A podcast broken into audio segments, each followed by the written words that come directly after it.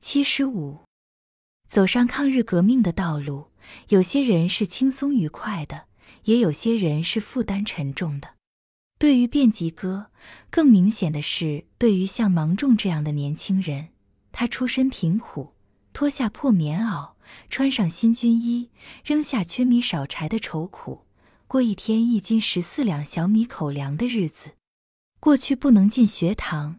现在可以学文化，都是一种生活的提高，切实的改善。他没有妻子儿女，因此也就没有过多的牵挂。偶尔想到这些，也不过把希望寄托在革命胜利、革命成功了，什么也就会有的。张教官的情绪就不能这样单纯，他好像每逢前进一步，就感到一次深厚的拉力，克服这一点。是需要坚强的意志的。他们走在路上，他的老婆一步不离地靠在他的身边。这年轻的女人又从来没有走过这样长远的路，她的脚一颠一拐的，好像踩了水泡。张教官就只好常常停下来，甚至搀扶她。这女人从家里给丈夫打整了一个很大的包裹，除去路上吃的东西。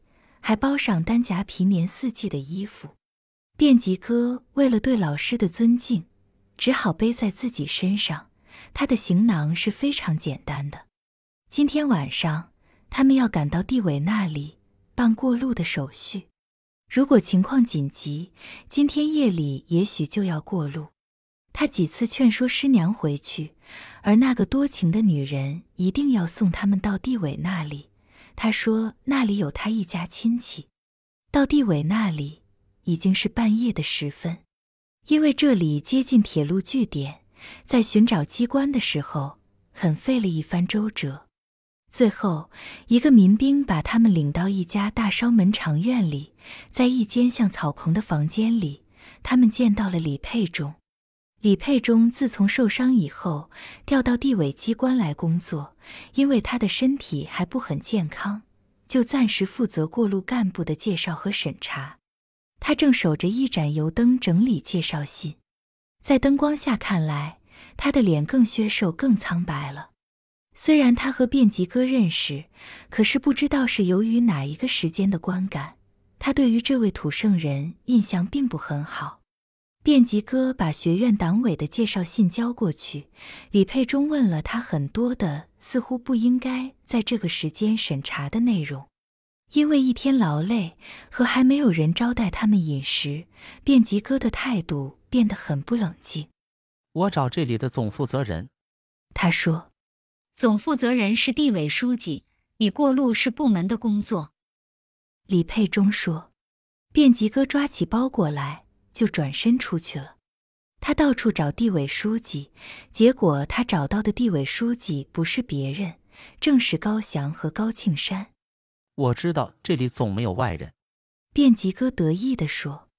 高庆山立时给他们叫了饭。和安排了休息的地方，并且告诉李佩中，除去一般的组织介绍信，再用他自己的名义给那边负责文化工作的同志写封信，说明卞吉哥在美术工作上有一定的修养和成就。高庆山还告诉他们，明天晚上才过路，今天夜里可以好好睡一下。第二天早晨起来，李佩中把组织介绍信。和那封私人的介绍信交给卞吉哥，他把组织介绍信慎重地带好，打开那一封看了看，信写得很长。便吉哥对于这样的介绍信并不满意，他认为李佩中的文字过子服饰，有些口气甚至近于吹嘘。他想，虽然地委书记关照自己的情谊是可感的，但对自己来说，这是不必要的。他把这封信扯毁了。黄昏的时候，他们在树林里集合。他知道掩护他们过路的是芒种带领的队伍，紧张的心情就沉静了一半下去。他靠在一棵杨树身上，养精蓄锐地闭起眼睛来听指挥人的报告。近来，敌人已经在铁路两旁掘了封锁沟，在一些重要的路口还建立了炮楼。安设了电网，在沿路的村庄设置保甲，在哪段发现八路军过路，哪村就要受残酷的刑罚。关于通过铁路，我们用过好多的方式，一种最简单利索，我们兵力强大，一阵炮火硬打过去；一种是在铁路上安设两处爆炸物，阻止敌人的铁甲车前进，我们从中间过去。岗楼上伪军的动作是无足轻重的，可是，在铁路附近，绝对保密是很困难的。村庄里两面派的人物很多，他们可以不让我们受很大的损失，可是也多少的让敌人知道点儿，好不担沉重。如果消息走漏了，敌人的铁甲车出动到爆炸物跟前。就停了下来，用探照灯照射，用掷弹筒打过路的人们，我们前些日子就吃了这个亏，并且爆炸有时会伤了普通客车，影响也不好。这次是用一种新研究出来的办法。现在是阴历月初，一钩新月升起的时候，他们集合好了，从树林里出来。新月遭到了普遍的诅咒，谁也希望快有一块黑云把它遮住。但当他们接近铁路的时候，月亮就像很懂事似的落在山后去了。这都是指挥人员事先算计好了的。他们在离铁路十几丈的地方伏在地上掩护起来。便吉哥看见芒种带着队伍爬到路基下面那里去了，大地有些颤抖。有一列火车隆隆的从南方过来了。不久，他们看到北边不远是一座小车站，车站上的红红绿绿的信号全点着了。列车在他们面前还没有过完的时候，芒种的队伍就站立起来。列车一过去，战士们就跳上路基，一个人举起大锄刀劈开了铁丝网的栅栏，回头招呼人们快过。他们在铁路上跑过。有些没有见过铁路的人，还俯下身子摸一下铁轨。沿线的电灯和车站上的信号唰的一声全灭了。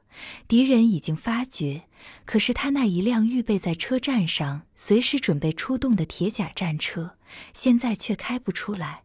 他的道路被刚刚要进站的这一列客车挡住了。铁甲车和列车愤怒的、慌乱的吼叫着，等到他们错开。我们的人已经过完了，铁甲车还是冲了出来，芒种他们伏在地下向他射击。过了铁路是一段急行军，因为不只要防止敌人的追击，还要通过敌人在山口的封锁。这是沙河滩上，人们一路跑着，脚下不是泥沙就是坚石。这里的河水还在结灵，汤水的时候刺骨的寒冷。便吉哥替张教官背着包裹，还要随时照顾他。进入山口以后，本来是可以休息一下的，忽然下起大雨来，很多人头一次进山，就赶上了在大雨中爬山的艰难的时刻。他们从冀中穿过来的薄底鞋，依着水，很快就叫山石磨穿了，脚趾不断碰在石头尖上。下山的时候，越战战兢兢，越容易被冲下来的红泥滑倒。这一段山路对于张教官来说真是艰苦的锻炼。便吉哥有时回过头来看看他那作为一个画家的老师，在弥漫的风雨里攀登着高山奇峰，竟没有了任何观察和创作的心情。他浑身流水，脸色苍白，嘴唇发抖。情绪可以说是低落到不能再低的程度了。绕过几座山峰，雨渐渐停止了。一下到山脚，就奉命休息，人们就不顾一切地躺在岩石上、草丛里睡着了。一觉醒来，大家吃了些东西，换了换鞋子，就又开始行军。天已经放晴，现在是早饭前后的时刻。一夜的紧张、劳累、惊恐。痛苦都雨过天晴的忘记了，人们又沉入一种精力恢复、肚子饱、腿有力量的幸福的感觉里去了。现在大家才有心情看看山区根据地的可爱的景色。